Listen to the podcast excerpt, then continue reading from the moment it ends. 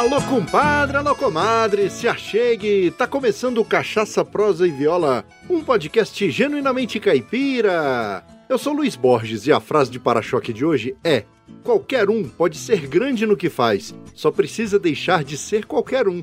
Arro, tranqueira! E a prosa de hoje é com um mineiro de BH, produtor musical, professor e fabricante de equipamentos analógicos para estúdio, e ele é dono do Forest Lab, um estúdio em Petrópolis que faz gravações em rolo de fita com equipamentos inspirados na década de 60, construídos e reformados pelo próprio dono. E sem mais delongas e com muita alegria, trago à mesa do Cachaça Prosa e Viola, Liciel Franco. Seja muito bem-vindo, meu caro. Obrigado, cara. Prazerão estar aqui. Tamo junto, cara. Eu achei fantástica a sua história, como eu te falei aqui no antes da gente começar essa gravação, eu falei contigo que eu admirei demais o teu trabalho, te conheci há pouco tempo e gostei demais da forma como você trabalha. Legal. E um dos vídeos que eu assisti, cara, é uma curiosidade. Aí você apresentando o estúdio e tal, e aí tinha uma garrafa de cachaça assim. Eu falei, rapaz, o cara gosta de uma cachaçinha, olha só. Tinha... Eu gosto. eu então... tenho um barrilzinho ali de. Eu já tive um de balsa, eu acho que eu tô com um de carvalho ali agora, pra dar uma envelhecidinha. Olha aí. Não sei se. Eu não sei se para os cachaceiros de verdade se é bonito fazer isso. É claro que é. o envelhecimento, o envelhecimento da cachaça é uma arte, meu amigo. Maravilha, é fantástico. Né? Então vou começar a prosa aqui, igual eu começo sempre. Vou fazer um brinde aqui a você. Oh, quem me dera. A sua saúde, ao sucesso aí do Forest Lab. Oh, que beleza. Tamo junto. Hoje eu tô com uma branquinha aqui, cheirosa demais, moço. E eu tô com, um brindar, com o dedão aqui, que gota, cara. Eita, menino. Aí não Mas, pode, aí não pode Pode olhar a pinga, ele já começou a instalar. Que que é isso? Mas é isso aí, cara. Muita saúde, muito sucesso. Obrigado, cara. Saúde para todo mundo. Amém. E você aí, meu compadre minha comadre, vamos moer as palavras? É só um gole, a gente já volta.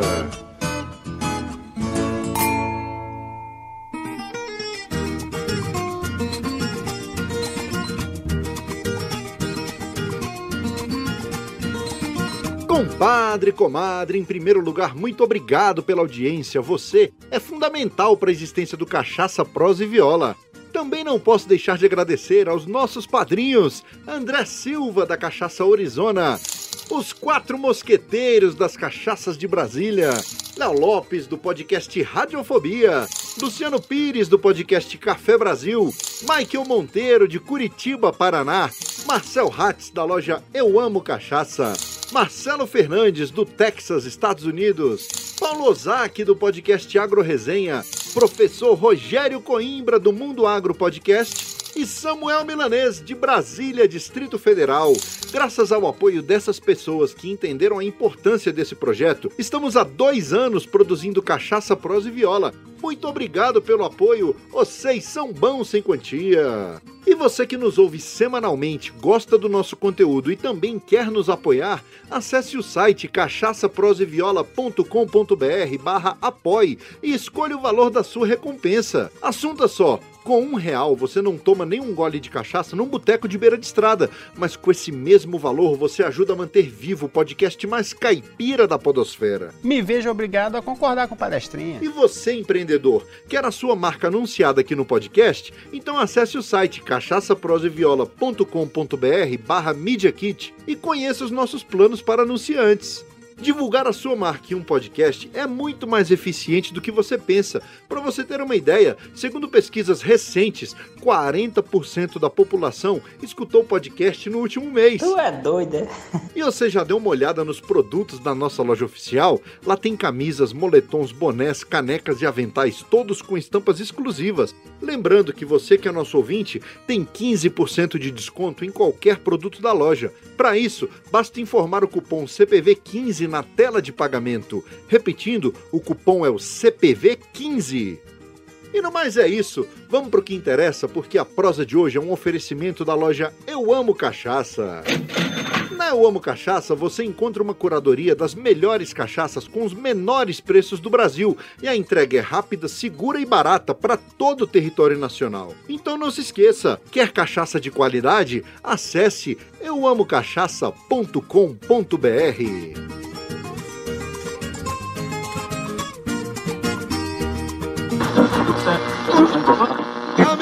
Faça um convite, top só se for agora. O meu rádio é diferente, a antena não enrola. Em um mundo virtual, o seu tempo você controla. Busque lá nas internet e assunte meu podcast Cachaça, Prosa e Viola.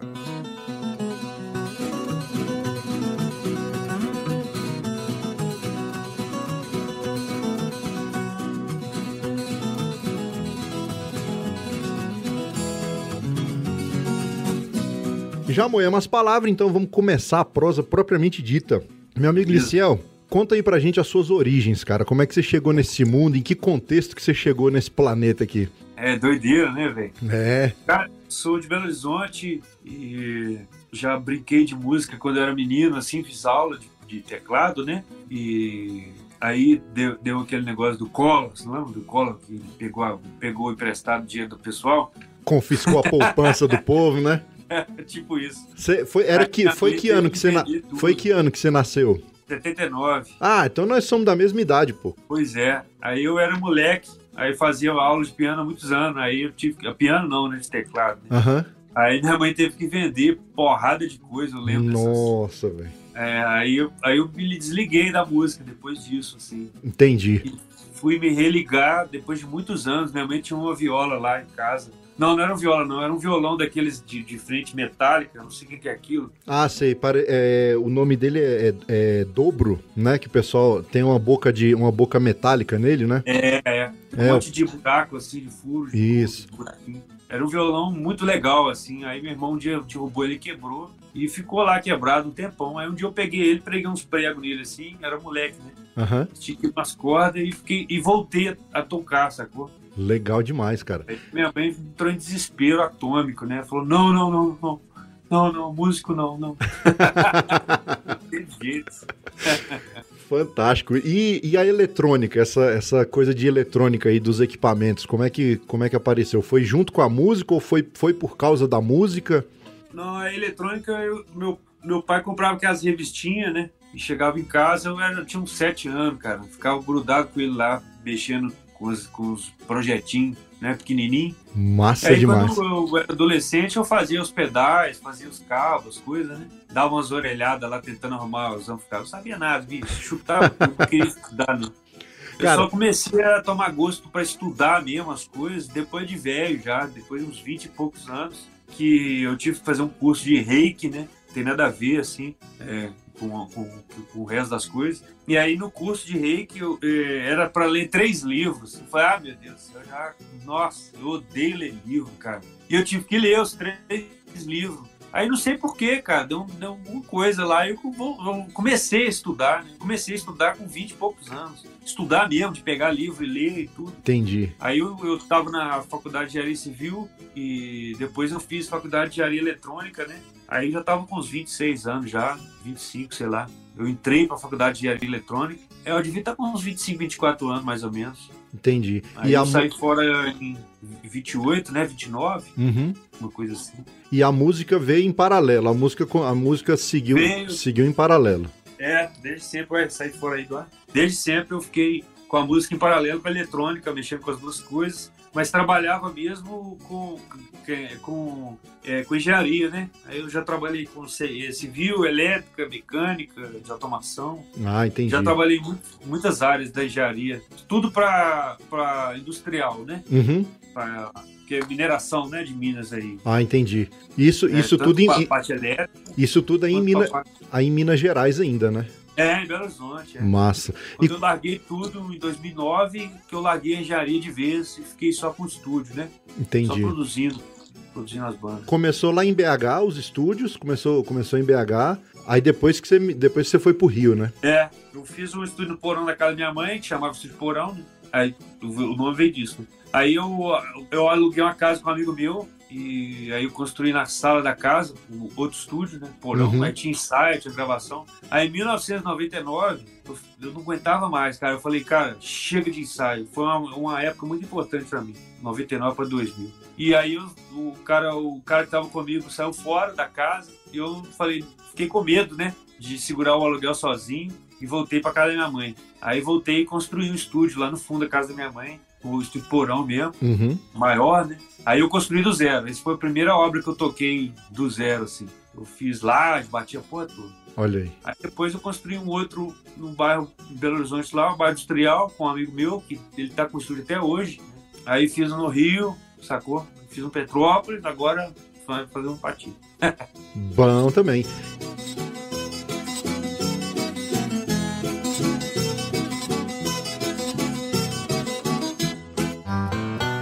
Olha só que bacana! O Cachaça Prosa e Viola faz parte da rede Agrocast, a primeira e maior rede de podcasts do agronegócio brasileiro. Aproveitando, eu quero convidar você para ouvir o Bug Bites Podcast, que também faz parte da rede.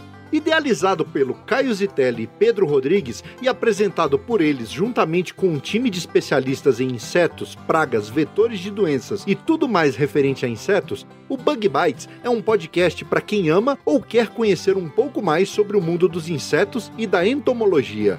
São entrevistas, temas especiais, ciência e informação, tudo produzido por amantes e pesquisadores desses seres incríveis que são os insetos. Então, terminando esse episódio, procure no seu aplicativo favorito por Bug Bites e fique informado sobre tudo o que acontece no universo da entomologia. Quando você foi para o Rio aí, quando é que começou essa, essa questão de hoje? Porque, para quem não, não, não te conhece ainda, tem, tem muitos vídeos seu lá no canal do YouTube. É, e hoje você tá naquela pegada quase que 100% analógica, né? O seu estúdio hoje funciona 100% analógico. Quando é que começou isso aí? Você, chegou a mexer com digital, voltou para analógico? É, eu comecei gravando em digital. Uhum. É, inclusive, era uma das poucas pessoas que gravavam digital em Belo Horizonte lá. De orelhada também, sabe? Falar me gabando, não, tá ligado? Mas era orelha- orelhada. e Eu não tinha freio, velho. Eu sa- saía pegando as coisas fazia tudo errado, assim, mas saía fazendo. Aí eu gravava no SoundForge, e só que na época eu comecei a. a- a- eu colocava na mesa ali o som e fazia o som ali na hora ali, aumentava tal, mixava a bateria inteira, entrava estéreo, né, no, no, no SoundForge, que era só Sim. gravava estéreo. E minha placa também só tinha dois canais. E aí a gente vinha gravando o resto e mixando lá no, no, no SoundForge mesmo. Era um negócio muito, muito arcaico, né? E, e o HD não cabia, né? O, era 230 mega o HD. A Cara. música tinha 50 mega. Era uma limitação incrível, né? Hoje em dia, cara, hoje em dia o o céu é o limite, né? É, Eu tinha que mixar tudo na hora. Eu pegava o arquivo do baixo, juntava com a bateria, colocava assim mais ou menos o volume, dava coma de M lá, enter, pluf, bateria baixo tá pronto. Agora vou fazer guitarra. Aí eu tinha que apagar É, o canal de baixo, porque não cabia um monte dos canal tudo lá, né? Depois para refazer a mix, não tinha jeito. Aí no final tava pronto. O cara, pô, podia aumentar um pouquinho o baixo, não podia não, velho. Não tem mais nada do baixo, não. já era, né? Era assim. Aí, aí depois consegui mais canais e tal, eu fiquei muito grudado nisso. é, até até o, o Easy Drum chegar, sabe? Sim. Que é um programa de simulação de bateria, né? E ele chegou com um Drum Kit from Hell, que abre aspas, aí, abre, abre um parêntese aí. Eu vendi um equipamento para um cara que chama Morgan Agrin, um batera, que foi ele que fez esse Drum Kit from Hell junto com o Mexuga, lá Olha na. Bélgica, sei lá onde, lá, Bélgica não, Áustria, sei lá, aqueles países lá Uhum. lá frio lá. Então foi esse cara aí, muito doido, né? Depois de muitos anos eu vendi o equipamento meu analógico pro cara que fez um programa Um que plugin. na época eu entrei em parafuso. Falei, fudeu, que o som era incrível, né? É, realmente, cara, é, é, o que, é o que a gente estava conversando antes aqui. A gente hoje tem que tomar muito cuidado com esses recursos digitais, porque assim, é muito bom, né? é, facilita bastante, por exemplo, quem, quem quer produzir em casa. Eu mesmo aqui eu uso, uso bastante. Eu não tenho uma sala para gravar uma bateria acústica e tal, então faço muita pré-produção aqui usando os recursos digitais. Mas o que a gente vê hoje, cara, no mercado fonográfico aí, é, é um, um- Não digo assim os grandes estúdios e tal, mas a galera tá abusando, né, do, do, do digital e às vezes até esquecendo um pouco do, do tocar, vamos dizer assim. Deixa muito pro, pro pós, né? Toca de qualquer jeito ali e vai corrigir, tentando corrigir no pós ou ajustando no pós. É. É o que a gente falou, né, cara? Quando você tem o recurso, você acaba usando ele. Uhum. E, e- é, eu falei pra você, né? Igual, igual você morar numa loja de doce, né? Ah, Aquele sim. tudo em volta do você faz mal pra caralho, velho. Mas eu tenho certeza que a gente ia morrer, velho, ali dentro ali, né? Você não ia conseguir pegar só um Trident ali, tá ligado? Depois do almoço. Exatamente, cara. É muito difícil. Tá ao alcance é. da mão, meu amigo. Você usa mesmo, tá você pega bom, mesmo. Cara, é muito fácil, né, cara? É, é isso e, aí mesmo. E para você hoje, bicho, qual que é a, a principal diferença entre o analógico e o digital? Quando você fala assim, não. Ah, tá. É mesmo, é, eu não acabei de te responder, né? Mas eu, eu vou responder rapidinho e entro nessa aí. É, cara, eu sempre tentei descobrir qual que era o segredo assim da mix. Tá? Entendi. O que, que eu tinha que fazer para o som chegar igual eu escuto lá os músicas que eu gosto, da galera que eu curto. Cara, tem um negócio aqui muito bonito, que aqui é pesado, mas ao mesmo tempo não é tanto drive. A bateria tem um som muito bonito, cara, mas não, se, se eu meter muito compressor, ele embola, sacou? Ela, ela é pesada, sabe? Essas dúvidas que a gente tem, uhum. eu já resolvi todas, né, desse jeito. Depois que eu passei, virei a chave pro analógico, eu virei porque eu tinha medo, né? Primeiro, quando eu tava com o gravador na mão, eu tava com medo, porque às vezes, sei lá, às vezes precisa, aquele negócio, mesma coisa dentro da loja de doce ali. Aí eu resolvi simplesmente um dia tirar o computador do estúdio, sacou? Foi aí que eu virou a chave mesmo. Falei, agora não tem jeito, cara. Vendi a placa de áudio, sacou? Eu tô com uhum. uma placa ali de. tem oito canais só, que é só para eu fazer uma master, fazer uma mix ali, que a galera manda online. Entendi. Mas se entrar uma banda aqui, microfonar tudo, não tem como gravar se não for na fita. Né? Fantástico. E é muito legal isso. Eu acho, eu acho, não sei se eu estiver errado, tudo bem. Eu acho que é o único estúdio do Brasil que está fazendo isso. E um dos poucos da América Latina também. É, é, é, são pouquíssimos estúdios no mundo que não tem computador, sacou? Entendi. Então, é, é, por causa, porque eu não sei das outras pessoas, mas de mim, eu digo que é difícil demais. Você acha que ninguém vai gravar com você, sacou? Você acha que vai ficar uma porcaria a gravação, sacou? Então você tem que se jogar mesmo, que aí você vai melhorar. Entendi. E hoje eu tenho essa ideia aí, cara, que a gente está mudando. Eu, eu tô mudando, não, eu tô entendendo o que, que é mixagem, sacou? Agora, depois de quase 30 anos gravando e produzindo bandas, agora que eu tô entendendo o que, que é mixagem, o que, que é gravação, sabe? Entendi. E o que, que é master. Master, tudo bem, já tinha entendido. Sabe? Fantástico. Mas a mixagem eu tô entendendo agora o que, que é. e a principal diferença é essa. É, você é, o analógico acaba sendo melhor. Tá entendi, entendi. E pro músico, qual, qual a principal diferença que ele sente aí quando um cara que chega aí pela primeira vez e vai gravar no Forest Lab aí, de cara, qual que é o principal, um principal impacto para ele? É, primeiro a galera fica com medo, né? Fica, nossa, o que vai acontecer? Como é que vai ficar o som, sacou?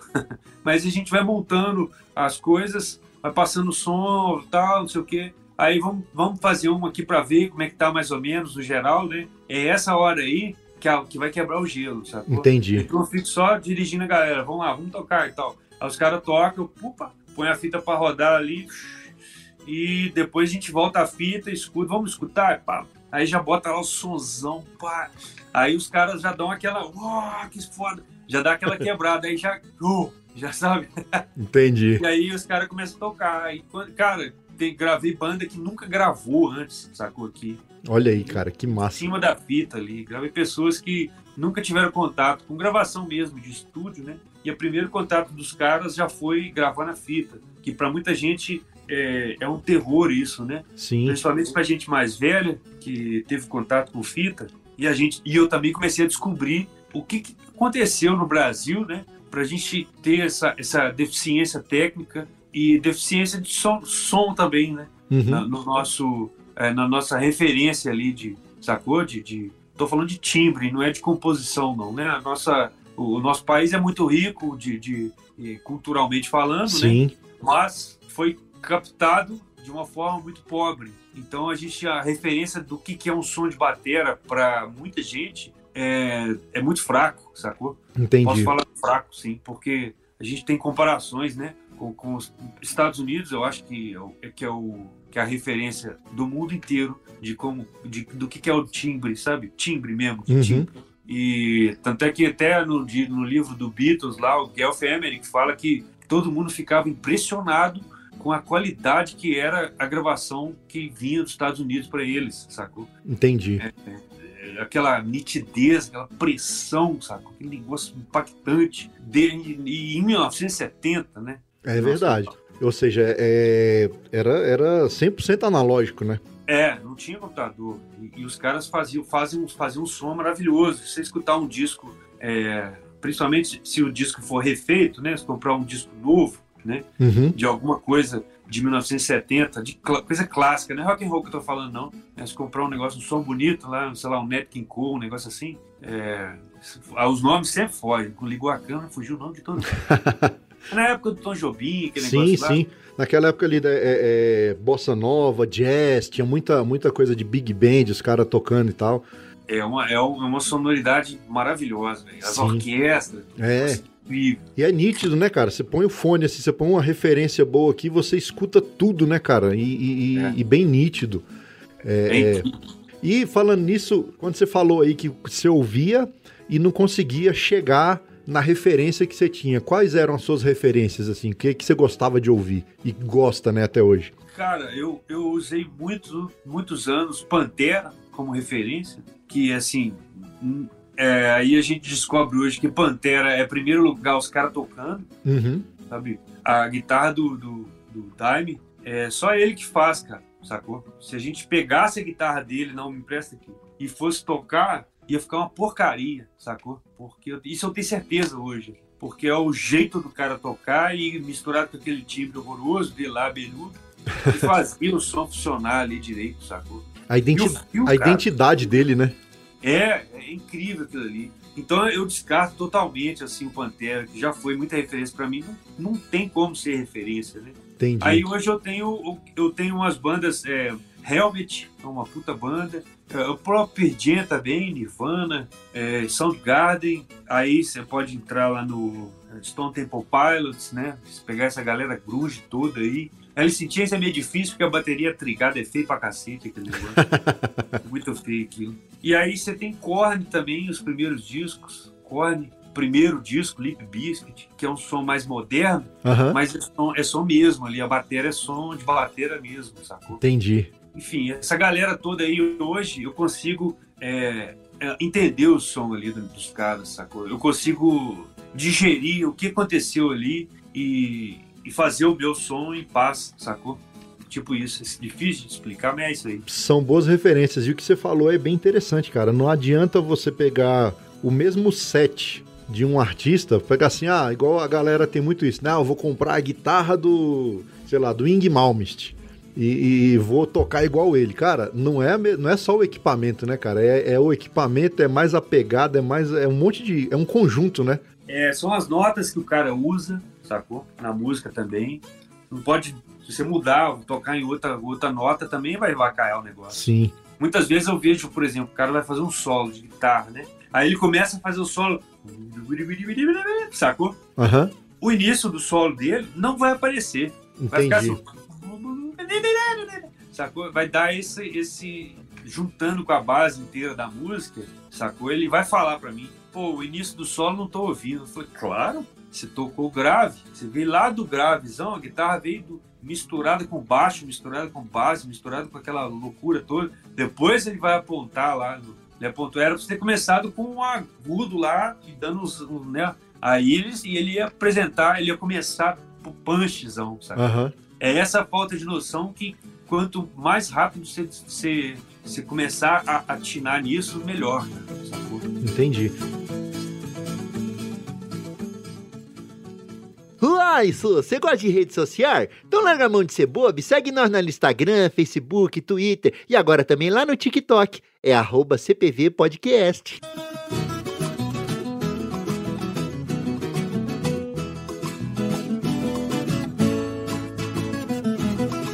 Vi você falando num vídeo é, que, que muitas bandas melhoraram muito a performance ao vivo depois que começaram a gravar a gravar todo mundo junto aí de forma analógica, porque o cara começa a, a se preparar melhor, né? Pra poder gravar.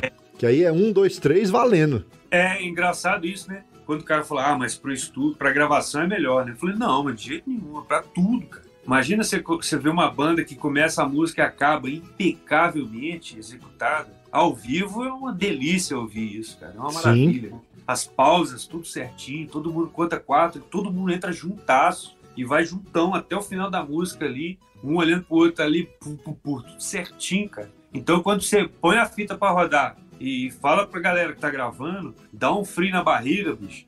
Mas cara, você tem que concentrar, vamos lá. Vai dar certo, sacou? Vai dar certo. Sim. Mas você não pode brincar, velho. Então, quando você grava no computador, ah, voltar na loja de doce lá, né? Cara, você vai tocar aqui. Vou fazer um solo aqui. Ah, ó, errei, velho. Ó, errei de novo, volta aí. Ah, gravo só a metade, depois gravo outra metade e embola aí, se mistura. Não, não vai dar pra fazer isso, cara. Você vai ter que tocar isso aí. Aí o cara vai começa a simplificar o solo dele. Uhum. Porque ele não, não deu conta de fazer o que ele inventou, por exemplo, né? Aí que vai entrar a arte, cara. Aí que entra o negócio a música começa a ficar, vai formar mais, sacou? E outra, entra a arte, e por outro lado o músico fala, pô, eu queria fazer aqui um, um monte de semicolcheia, não dei conta, eu vou ir pra casa estudar até sair um som decente. É, pra chegar é, lá e gravar.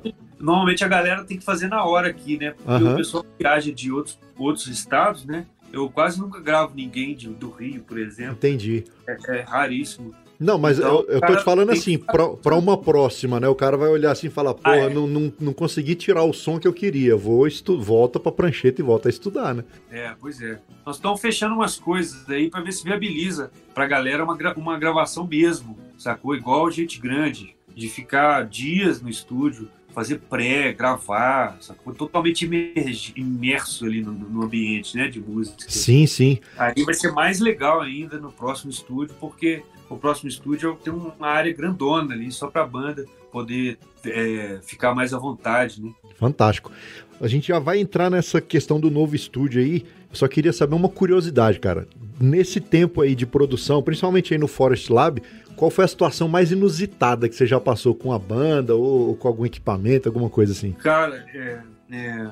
Bom, eu gravei uma banda que foi dificílimo gravar, cara. Que foi uma que chama Caburé Canela. Bicho, puseram oito pessoas aqui, sete pessoas, não lembro mais. E normalmente a gente grava a, a, a, base, né? Depois faz o solo e faz a voz por último ali, no uhum. conforto, né? Na fita. E o Caburé Canela é uma banda que, bicho, é muito teatral misturado com música. Então, a, a, tinha uma percussão, aí balançava um negocinho, aí o vocal olhava pro outro e tarará, e começava a cantar todo mundo junto, aí entrava não sei o que, o cara tirava uma flava.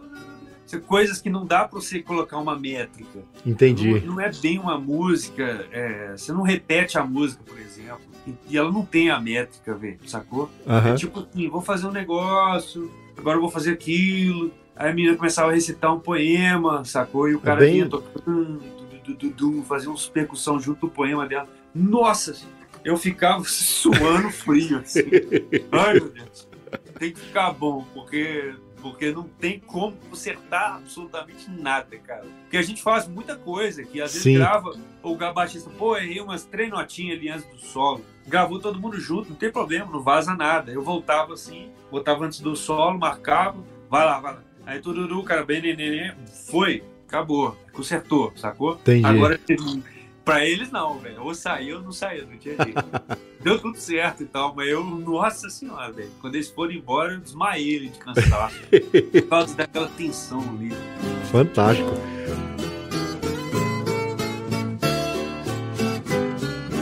Eita, nós! Quer fazer parte do nosso grupo de ouvintes do Telegram? Para participar, é só clicar no link que está no post desse episódio.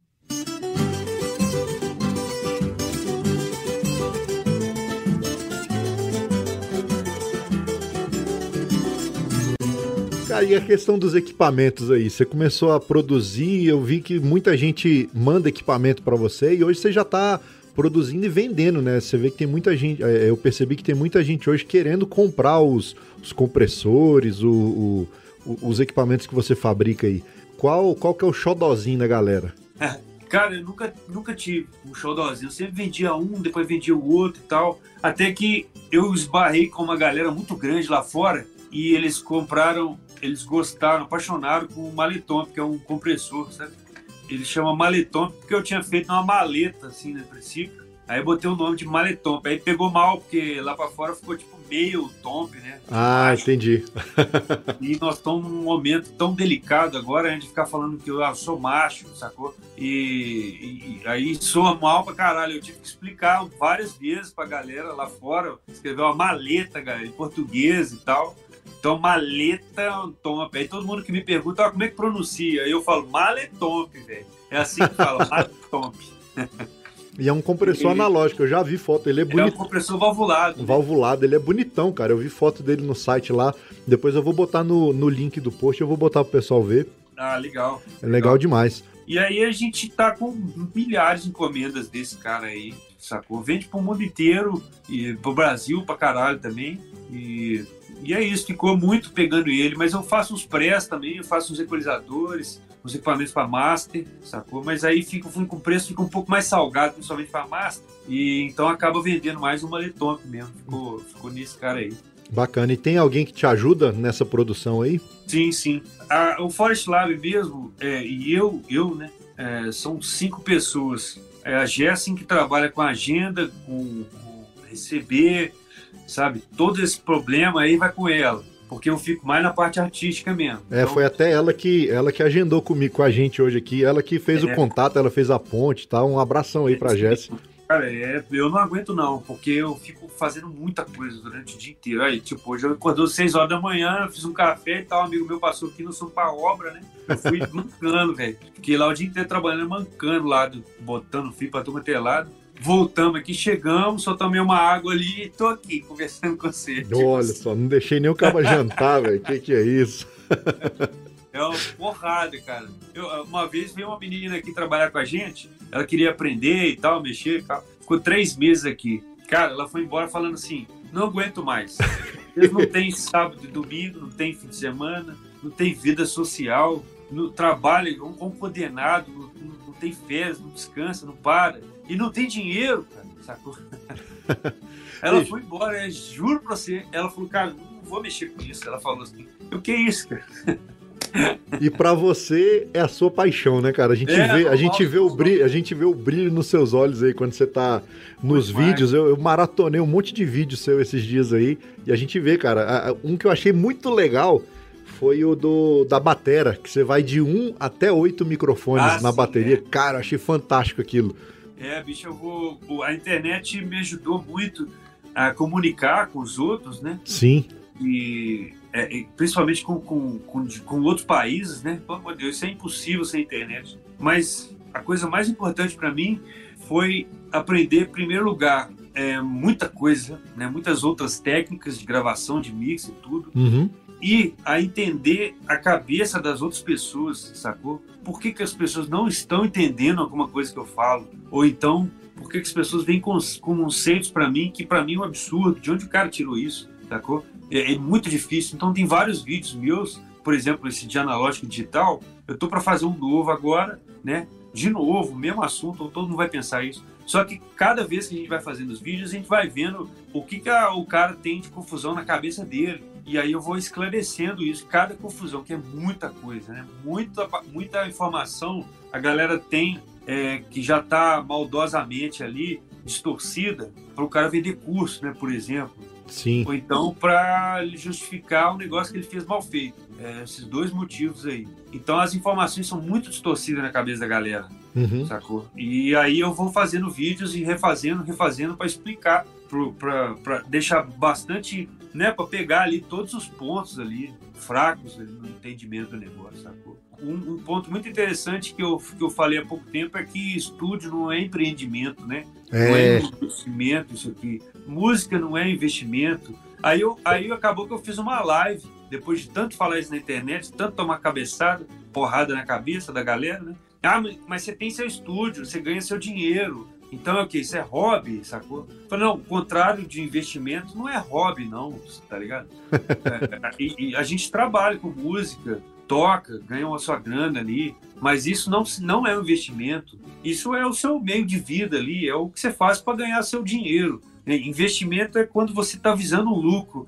E é um negócio assim, ele tem um início, meio e fim ali. Puxa, sim, sim. Você vai comprar uma, uma. Pode ser Aí o cara falou assim: ah, mas eu tenho guitarra, vendo instrumentos e tudo, e é o meu investimento. Eu falei: aí é investimento, tá ligado? Sim. Tem gente que investe em arte, ou seja, compra quadros é, de artista, leilão e revende para colecionadores, sacou? Às vezes o cara restaura ali e revende. Então o cara é investidor na arte. Sim. Mas ele não é um artista, tá ligado? Ele não sabe desenhar nada. Ele só sabe é, vender e comprar as coisas ali. Uhum. Que é a mesma coisa na loja de instrumento. Então, é muito, é, aí ele explicou pra gente na live lá, pra mim também, né? Que eu não sei explicar pra galera, eu só sei que não é investimento. Porque se você contar todo o dinheiro que eu tenho aqui e, e ver quanto que eu ganho por mês de lucro, vai dar 15 anos, 20 anos pra você recuperar a grana. E eu sei que uma loja precisa de um investimento precisa de dois anos para se pagar, né? É, é, um tempo é um tempo assim mais ou menos. Aí no caso o estúdio é o seu ferramental para você tirar o seu sustento, né? É, trabalhar em cima disso aqui. É importantíssimo a gente poder saber, a gente ter controle do nosso dinheiro, né? Uhum. Jogar tudo pela janela, que eu custei a fazer isso. Tô falando aqui, mas eu fiquei minha vida inteira torrando tudo que eu ganhava e muito mais no estúdio, né? Isso foi muito ruim, principalmente para minha família, para eles entenderem que meu negócio estava funcionando, que meu estúdio estava funcionando, né? Mas você nunca tem dinheiro, sacou? Sempre devendo e tal. É isso que eu sempre ouvi da minha família. E eu ficava assim, pô, é mesmo, velho. Não tá funcionando esse estúdio, isso aí que não funciona e tal. Aí eu, eu não percebia que era que eu, eu que tava gastando tudo, cara. eu fechava um disco, pegava dois mil reais e doava dois mil reais. Não, cara, segura esse dinheiro, velho. Senão você não consegue pagar ali o que você tem que pagar e tal. Esse é o meu problema.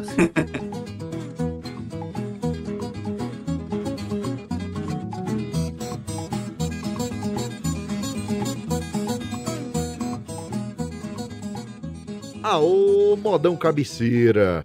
Para ouvir essa e todas as modas que já tocaram aqui no podcast, é só assinar as playlists Cachaça, Prosa e Viola no Spotify ou no Deezer.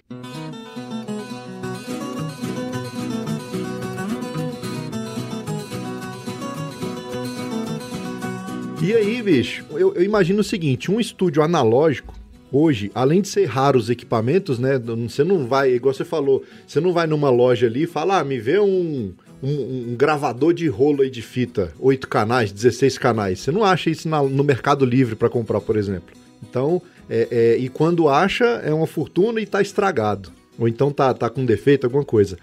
É, é. Então é, de, é, é, um, é um nicho de negócio que você abraçou, é claro, é uma filosofia, é uma forma de você é, é, dar, dar uma, uma roupagem para a música e dar uma, uma cara bem é, é orgânica para a música, mas nem todo mundo vai conseguir fazer isso. É possível você, com as técnicas, com o conceito do analógico, você aplicar no digital com qualidade, com parcimônia e qualidade? Não. Não?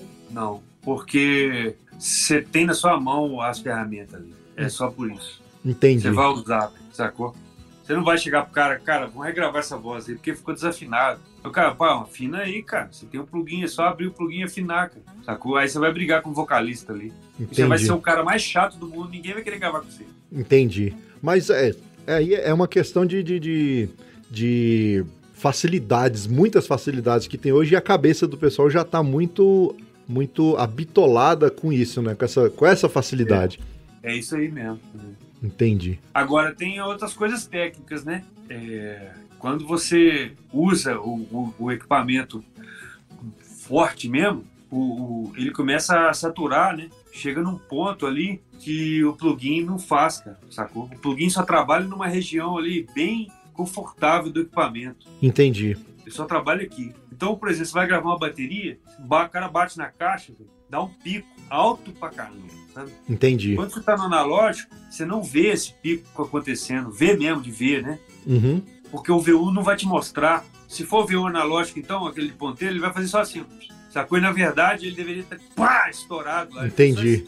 E o VU de, de, LED também não é tão bom, não, sacou? Ele vai, vai ele vai mais, sacou? Mas uhum. ele não vai, ele não vai chegar a estourar, não vai dar tempo dele estourar. E no digital, não, cara. No digital ele estoura. E aí, o que você vai fazer no pré do negócio? Vai abaixar pra caralho, assim. Porque quando ele bate na caixa, o negócio já entra rachando na placa de áudio. Entendi. E aí, o que aconteceu? Esse, esse pico é, não é som, sacou? O que tá o som mesmo é, é, é o resto ali, do, depois que bateu lá em cima, lá o resto que é o som da, do negócio. Entendi.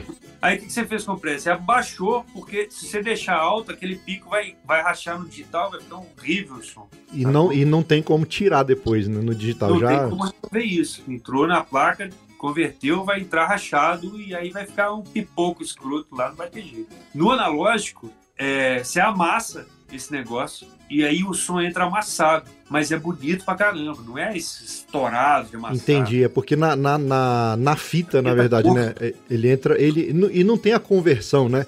Do, do É, analógico pro digital e depois do digital pro analógico. É, Ele- é. Aí, aí a conversão. Entendi. A única desvantagem da conversão é o limite dela máximo ali. Uhum. É a única desvantagem. Porque o resto véio, é inaudível. Na conversão para digital analógico, digital analógico, é inaudível, totalmente inaudível. É por isso Eu- que o pessoal. eu O pessoal falava muito que MP3, ah, MP3 você vai comprimir a música, você vai perder a qualidade. Na É, verdade. o pro- problema do MP3 é que ele ofereceu opções de perda de qualidade mesmo. que é de Entendi. 128 para baixo. Aí ele se fodeu. Se, o- se, o, se o cara que criou o MP3 não tivesse oferecido isso, tivesse deixado o MP3 em 250k, ninguém ia ouvir. Eu não escuto diferença nenhuma, absolutamente nenhuma, de um MP3 250k para Wave, para FLAC, para IF. Para mim é tudo a mesma coisa. Entendi. Se eu ouvir direto do vinil, se eu ouvir um MP3 em 250 de costas, eu não vou saber quem que é o vinil e quem que é o MP3, sacou? Entendi. É ali no mesmo, obviamente. É o porque na- som. É porque, na verdade, eles deram opções pra comprimir mais ainda, né? É. eu lembro. Eu lembro que eu estudei um pouco o MP3, ele é o seguinte, ele é a... Ele comprimia ali as faixas inaudíveis pro ouvido humano, né? Ele pegava ah, essa frequência aqui, daqui pra cima o ser humano não escuta, e daqui pra baixo, que são as graves, ele não escuta também. Então cortava essas frequências. Aham. Não é isso? Ah, ah, ah, Se eu estiver falando. É, mais ou menos, tipo assim, eu- você tá falando, tipo assim, entra um solo de guitarra alto pra caralho, aí tem uns flanlalã lá no fundo, o MP3 tira esse flanlalã lá no fundo, Aham, sacou? Porque você não tá ouvindo, tá muito baixo aquele som. né? entendi, Aí pode ser grave, médio e agudo. Eu acho que deve ir nas frequências. entendi. Ah, equalização. E isso, tanto é que quando você vai colocando 64 lá, o negócio fica, fica, fica o negócio fritando assim, o som fecha todo, né? É, É tipo isso. Mas enfim, o maior problema do MP3 foi ter oferecido menos qualidade. Cara, quando você oferece para a pessoa, para o público em geral, um produto barato, todo mundo vai comprar aquele produto barato e você vai ser o cara daquele produto barato, tá ligado? É igual Behringer. Pode ter alguma coisa da Behringer que um dia foi de qualidade. Ninguém vai saber, porque Behringer virou sinônimo de equipamento, de, de- tipo assim, descartável pro estúdio. Né? entendi.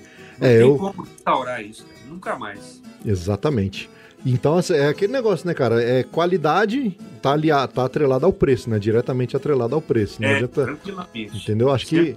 Mas, mas é, é, não é desculpa pra não produzir, tá? Se você tem vontade de produzir, se você tem vontade de aprender, começa com o que você pode, velho. Faça com o que você tem. E depois você vai. Isso aí você fala muito no, no, no, no vídeo da batera lá do microfone, né? Cara, você tem Isso, dinheiro, é. compra um SM57, compra um só, depois vai comprando outros, vai, vai juntando dinheiro, vai comprando. Daqui a pouco você tá com um set bacana e já É. tá com a E qualidade lá em cima. barato, cara, que você vai jogar fora o seu dinheiro. Uhum.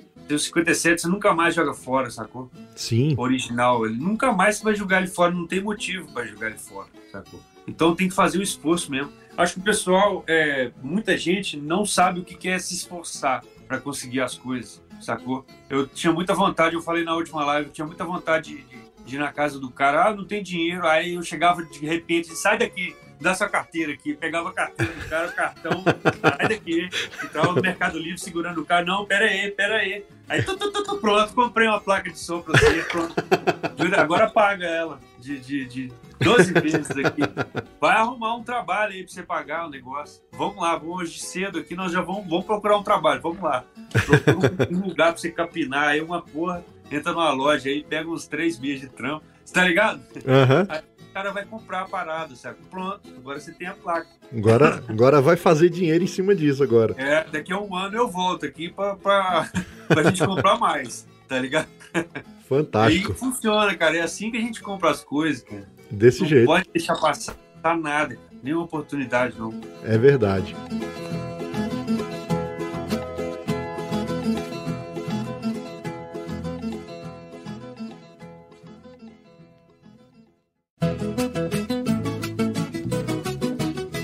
E aí, essa empreitada nova aí, cara, conta pra gente. Estúdio novo, eu vi que você começou o projeto. Que é fazer uma sala maior, né, uma sala mais ampla para acomodar melhor o pessoal e também fazer uma instalação ali, meio que tipo uma hospedagem ali para galera que vai até aí para poder gravar, né, para ter uma é. experiência de imersão. Conta pra gente desse projeto. É, aqui hoje tem um quarto, um quartinho pequenininho e um banheiro e um espaço gourmet pra galera, sacou? É, só que é na mesma casa que eu moro. Uhum. E aí eu separei ali as partes para quando a banda chegar, cada um no seu canto ali, fecha a porta da cozinha, tranca, né? Ninguém vê ninguém ali para não, né, para ter essa uma, né, uma privacidade de ambas as partes. Hoje o estúdio funciona assim. E tem um espaço aqui de 8 por 9, que é o estúdio atual, né, 72 metros quadrados, tudo junto. E, cara, toda vez que eu ia na padaria e vinha aquela, aquela ideia assim, sai daí, sai daí Falei, caramba, a casa é tão bonita, né?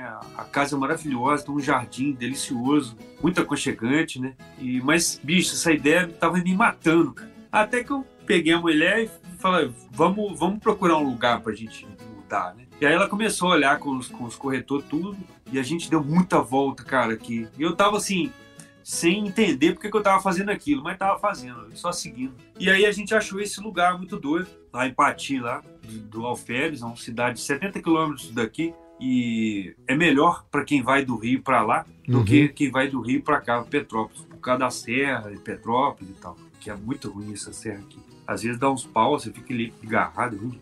Mas enfim, aí achamos esse lugar maravilhoso e tem outra questão muito pesada também, que é o aluguel aqui, né? Que o aluguel aqui é muito caro, cara. Entendi. E eu tenho três bandas que vêm aqui durante o mês que estão pagando. E um fim de semana eu separo, cara, para emergência, para dar uma descansada às vezes, para gravar uns amigos, sabe? Eu, tenho, eu pego um fim de semana é meu, um quarto então, né, do mês é meu ali. Entendi. E os outros três, cara, é, a banda, as bandas estão pagando é, quase o dinheiro todo do aluguel e, e conta de luz vai nessas três visitas da banda, sacou? Então a ideia principal em primeiro lugar, assim, falando abertamente mesmo, era me livrar desse, desse, desse custo aí, sacou? Desse, dessa loucura que eu passo aqui todo mês, cara, de ter que levantar a grana do aluguel e, e, e as contas de luz, que é muito caro. Eu acredito que a conta de luz aqui é estúpida, é 900, 800 pau, velho. Eu e minha mulher e o laboratório, uhum. sacou?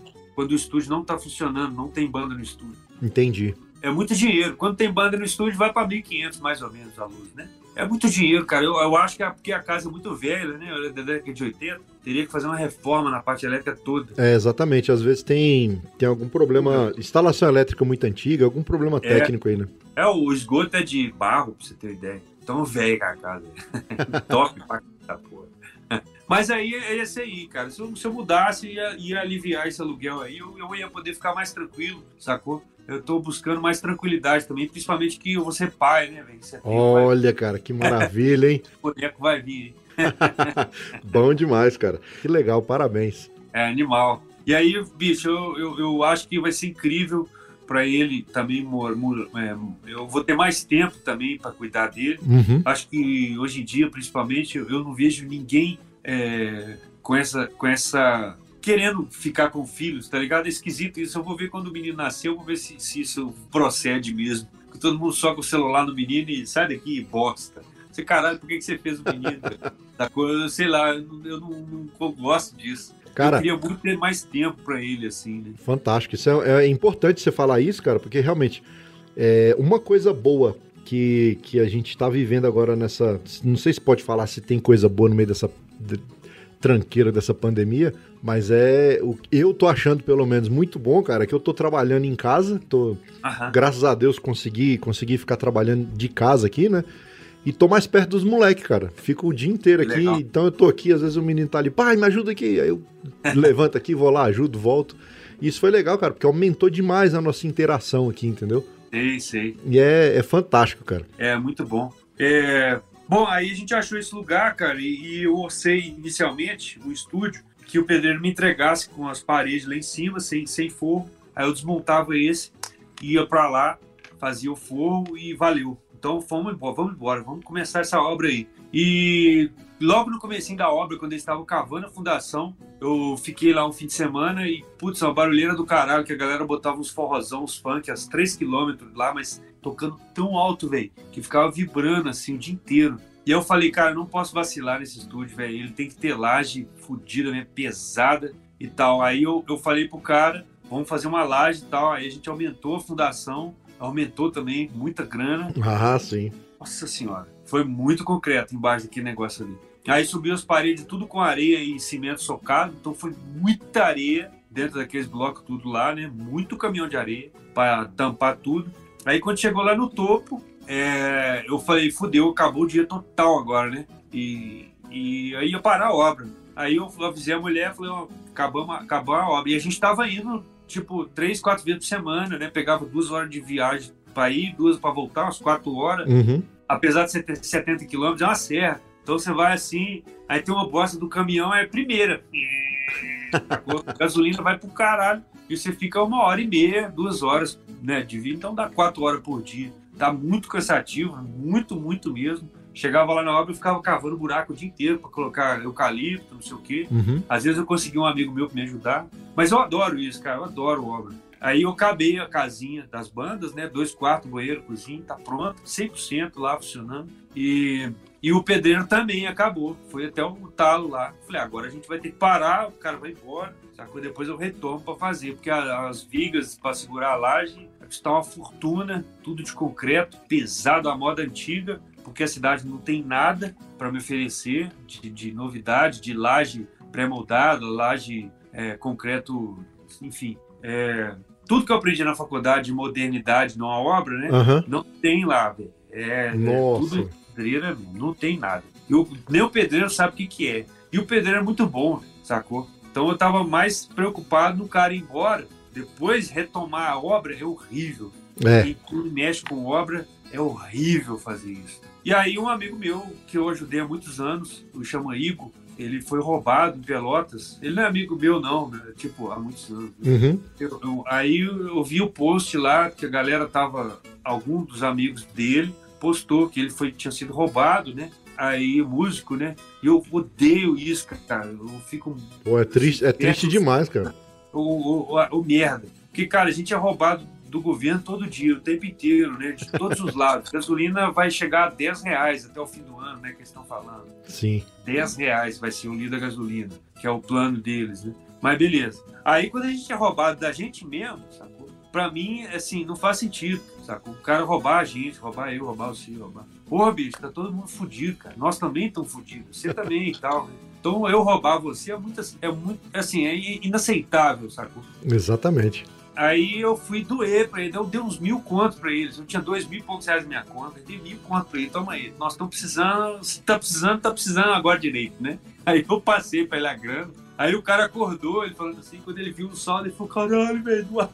Aí ele ficou louco, caralho, que foda. Aí eu achei que era anônimo e não era. né? Ele mandou e-mail, ô, muito obrigado. Eu, puta que pariu. Aí eu falei pra ele, eu falei, cara, eu não sou rico, velho, mas o pouco que eu tenho eu divido. Eu falei exatamente essa frase aí pra ele aí. E eu considero isso, sim, um, uma, um ato de, de doar, tá ligado? De, de ajudar. Porque eu tinha só dois contos na conta, velho. E você não pode ter só dois mil reais na conta, não. Porque o aluguel é três, tá ligado? A conta de luz é 1.500. Então é inaceitável um negócio desse. Eu fui partir no meio falei, ah, foda-se. Parti no meio, toma, pra você e pra mim. Aí dá uma olhada pra Deus, né? Ó, dá um jeito, velho. Dá um jeito, Ó, tá? Toma conta aí agora, Ele bicho. sempre dá, velho. Providencia, sacou? graças a Deus. Eu tenho muita fé nisso, cara. Eu, eu falo Aí com o a... cara foi retribuiu pra mim, falou, cara, vamos fazer uma vaquinha pra você agora, velho. Você me ajudou há muitos anos. Aí ele foi, me falou que eu fiz isso. Falei, nossa, foi pra você. Porque ele veio gravar aqui, não falou nada, foi embora. Eu não sabia realmente Uhum. pra quem que era, né? Aí a gente fez a vaquinha. Eu falei, cara, ele falou, não, bicho, muita gente é muito grata, tal, pelas coisas que você faz, é, mais de 10 anos aí tal, não sei o quê. Eu falei, cara, as pessoas são gratas, mas quando aparece dinheiro, some todo mundo. Vamos fazer a vaquinha, mas não vai dar nada. Ah, que bicho, nossa senhora, o negócio estourou, velho, sacou? Maravilha, velho. Dinheiro pra caralho lá. Eu falei, que isso, bicho? Eu- aí eu parei de me sentir sozinho, tá ligado? Uhum. Eu me senti muito sozinho, assim, falando nos treinos no YouTube lá, dando essas dicas aí. Uma meia dúzia de caboclo. Ah, que legal, ajudou muito e tal. E muita gente xingando pra caralho. É, tipo, ah, quem que você pensa é? Aquela xingação de internet. né? Aí eu vi agora que realmente tem muita gente do meu lado, velho. Mas é muita gente, né? Pouca Que gente. legal, cara. É sinistro isso. É- Foi muito bonito. Que a gente tá num momento tão triste, né? Sim. Aí vem essa galera, essa massa de, de gente para retribuir, todo mundo falando, pô, você me ajudou demais, esse dinheiro aqui é pouco, então, sacou? Tá que pariu, velho. Aí eu paguei tudo, paguei o material, paguei o pedreiro, falei, bicho, bora tocar a obra aí. Ainda bem que eu não falei nada com ele.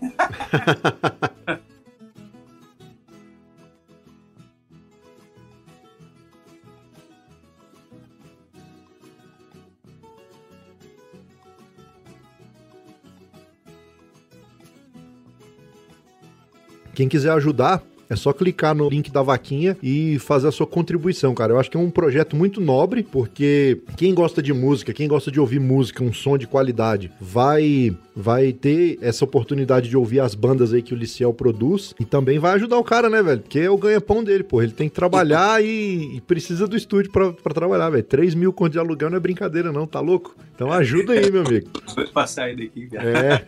Mas o doido, cara, que o estúdio é. O primeiro que vai continuar preço normal, né? Uhum.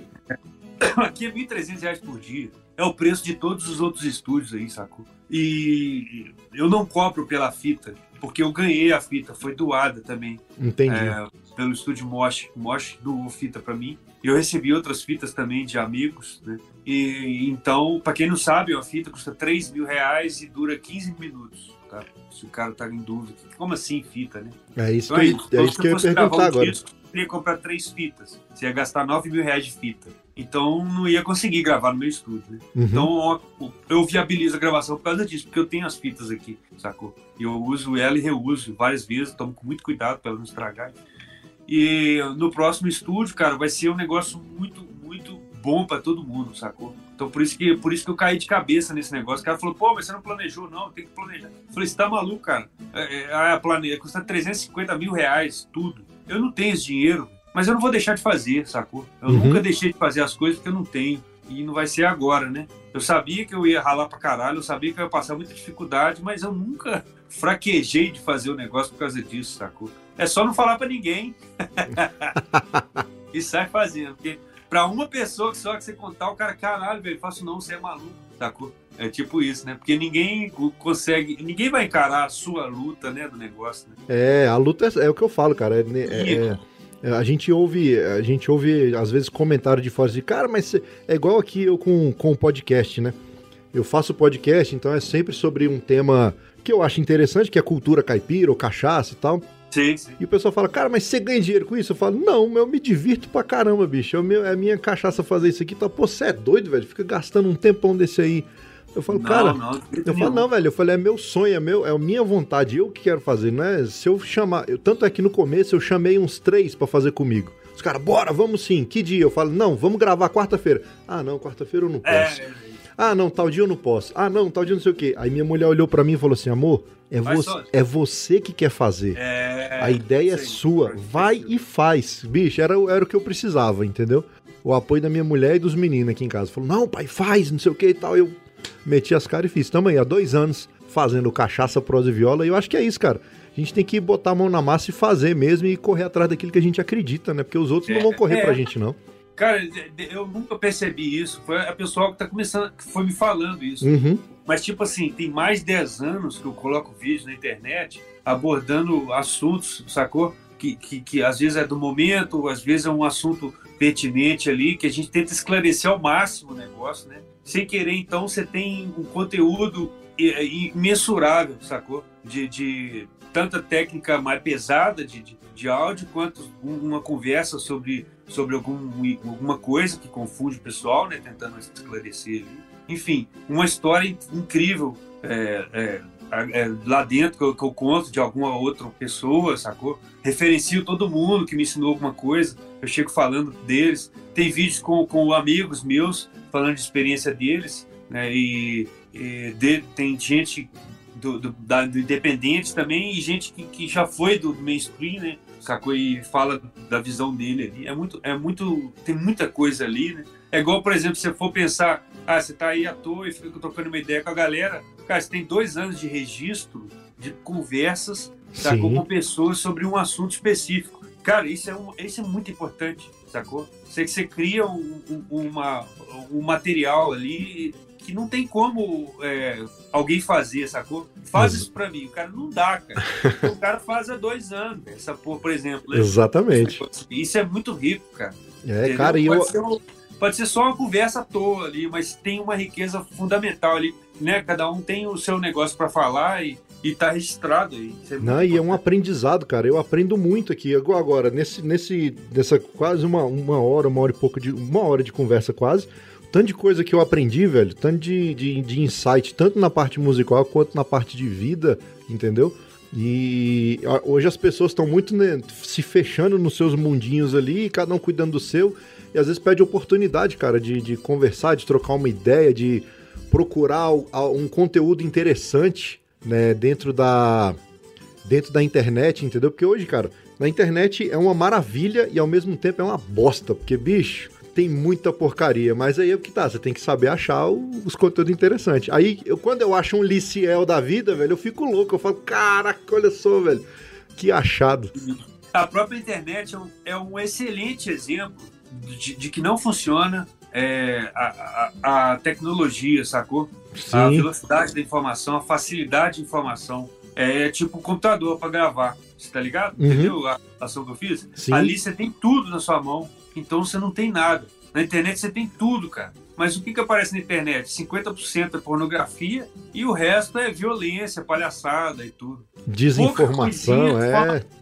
Sacou? Porque a galera dissemina muito rápido e aí o povão quer, quer isso, né? Violência e sexo, sacou? Então você tem na internet, você tem isso. Você tem isso na internet, né? É verdade. E ela não, ela não foi usada é, para dizimar, é, para informação, para tudo.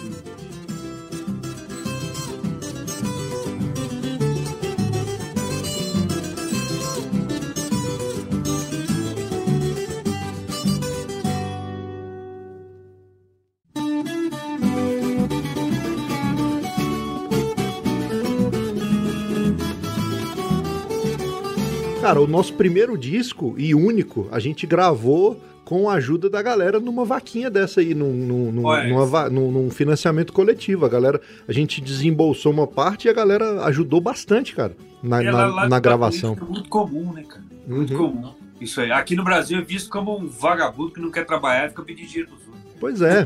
não, e na verdade a vaquinha lá do, da forma que a gente fez, é, é, foi, foram. É porque, claro, é, um, um, CD sai bem mais em conta do que um, um projeto maior. Mas o pessoal comprou mesmo a briga e falou: não, cara, vamos ajudar e tal. E foi fantástico, cara, essa questão da, da, ajuda, né? É, e, muito bom. É, tá todo mundo inteirado ali no negócio, tá recebendo informação de qualquer forma, vai, vai ver o projeto acontecer e tal, Exatamente.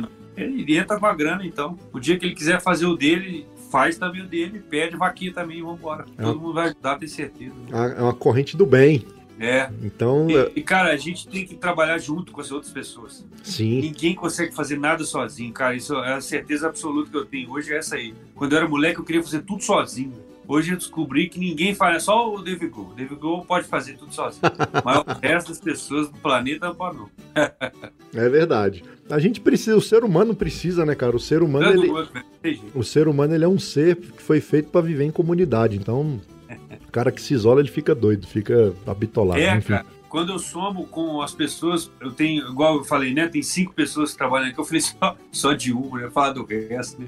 Tem o Marvin, que trabalha na produção dos equipamentos. É um cara excepcionalmente inteligente, que hoje eu entrego para ele, eu escrevo igual partitura, né? O esquemático entrego para ele, ele me entrega o equipamento, pronto, saca? O cara tá num nível assim, super avançado. Aí tem o Thiago, que trabalha auxiliando no laboratório, e minha esposa também constrói equipamento, né? Olha aí. Nós quatro, nós cinco aqui, ralando pra caralho aqui dentro. Daqui a pouco. E, bicho, eu preciso muito de todo mundo, sacou? E dentro do estúdio, quando a gente vai fazer um vídeo mais bacana, quando chega uma galera né, mais foda, eu já dou uma ligada rapidinho pro Maninho, o, é, é, o Guetinauer, né, o Maninho, e ele vem e faz os vídeos. Então, quando você entra no meu canal, tem um vídeo bem foda. o Maninho que fez. O resto sou eu com o celular aqui, falando assim, mano. Maravilha. Mas tem um vídeo bonitaço, e aí é o Mani que fez. Eu paguei pro cara. Pô, todos os vídeos podiam ser assim. Falei, quem, quem vai pagar, pô? é, tem, tudo tem, tem um custo, cara. É legal de fazer, mas tem um custo.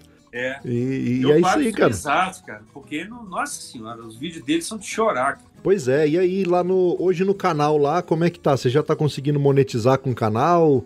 É, eu, eu, há muitos anos eu aprendi a fazer isso aí. É, e, e, mas não dá nada, cara, porque não é muita gente, né? Dá uns uhum. 100 dólares cada dois meses, três meses, mais ou menos. 100 é, dólares. É complicado. Aí quando você vai tirar o dinheiro, o Itaú cobra 130 reais de taxa. Aí vai uns 400 reais pra mim, 400 e pouco. É desse jeito. A minha, a minha revolta, a minha velha revolta com a internet, cara. O... Enquanto a galera falando besteira aí ganha horrores, galera que tá colocando conteúdo legal aí, que tá colocando assunto pertinente. É, é... Cara, são aulas gratuitas, bicho. É, esse, esse vídeo da bateria, por exemplo, cara, é uma aula, velho. Entendeu? Se o cara olhar ali e tal, você, você, faz, você fez ele brincando, descontraído, com máscara de carnaval e tal. Mas se você prestar atenção ali, tem conteúdo e você vai. Opa, que legal, Carol onde botou o microfone. Ah, é assim, tá, tá, tá. Você vai pegando é, insight. É, é. E é um a, conteúdo a, que você botou lá de graça. Da cueca e fingido e mascarado é uma crítica ao carnaval, né? Aquela coisa esquisita de você poder fazer o que você quiser na época do carnaval e depois ficar 40 dias lá de sacou? Pagando pela merda que você fez no carnaval, né? A história do carnaval é a festa da carne, né? E também para poder, para a pessoa que está assistindo, pagar para mim é, assistir eu de cueca, sacou? Dando uma aula. Então ele tem que engolir eu fazendo palhaçada de cueca, mas porque eu tô dando uma aula, sacou? Sobre microfonação de bateria, de um até oito microfones. Fantástico. Então a forma de eu conseguir não ficar tão triste fazendo uma aula dessa no YouTube é, é, é, é zoando pra caralho, sacou? Agora eu já desencarei um pouco disso porque é, já tem muito tempo, né? Aí você começa a, a ficar mais mais relaxado, assim, mas na época não, na época eu tava ainda. tava, tava bravo ainda. Mas beleza. Cara, brigadão, muito, muito obrigado, foi muito, muito legal te conhecer. Essas são as maravilhas que eu acho na internet, as coisas boas da internet, é isso aí, a gente chegar a umas pessoas interessantes igual você. Fiquei muito feliz. E deixa Beleza, aí, cara, cara, deixa os contatos aí, velho. Quem quiser gravar contigo, quem quiser comprar equipamento seu, te seguir Nossa. nas redes sociais, te é. ajudar de qualquer jeito, deixa seus contatos cara, aí. É só escrever Liciel, né? Que vai aparecer o negócio todo lá. É verdade. Todo, não, não... Às vezes é. É fácil. não tem mistério, não. Eu vou colocar os links aqui também. Na, na descrição desse vídeo vai estar os links aqui das redes sociais, do canal, da loja de equipamento, dos cursos. Tem, tem os cursos do Liceu também. O cara, o cara ataca em várias frentes, meu amigo. Entendeu? É, cara, é importantíssimo isso, velho. A gente fazer um monte de coisa, sacou? Porque cada hora uma coisa tá melhor que a outra, pior que a outra, tá ligado? É, é sobrevivência nossa na área, é isso aí mesmo.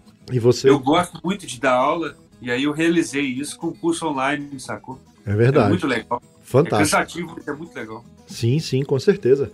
Maravilha. Meu amigo, obrigado. Obrigado. A prosa foi excelente e conte Demais. comigo, bicho, porque deve é. Tamo junto aqui. Aqui, Valeu, de, aqui de Brasília e qualquer coisa que precisar pode gritar nós aqui que nós estamos juntos. Pô, bom demais. É isso aí, meu amigo. Um abraço para você. Um desejo aí, mais uma vez, de muita saúde pro Bruguelo que tá chegando. É, ué. e muita vitalidade aí para ele, para você e para sua esposa. E que vocês sejam muito felizes, velho. É meu desejo Demais, cara. sincero. É isso aí. Valeu, obrigado, cara. Obrigado mesmo. Valeu, meu amigo. Um abraço. Fica com Deus. Um abraço. Falou. Falou.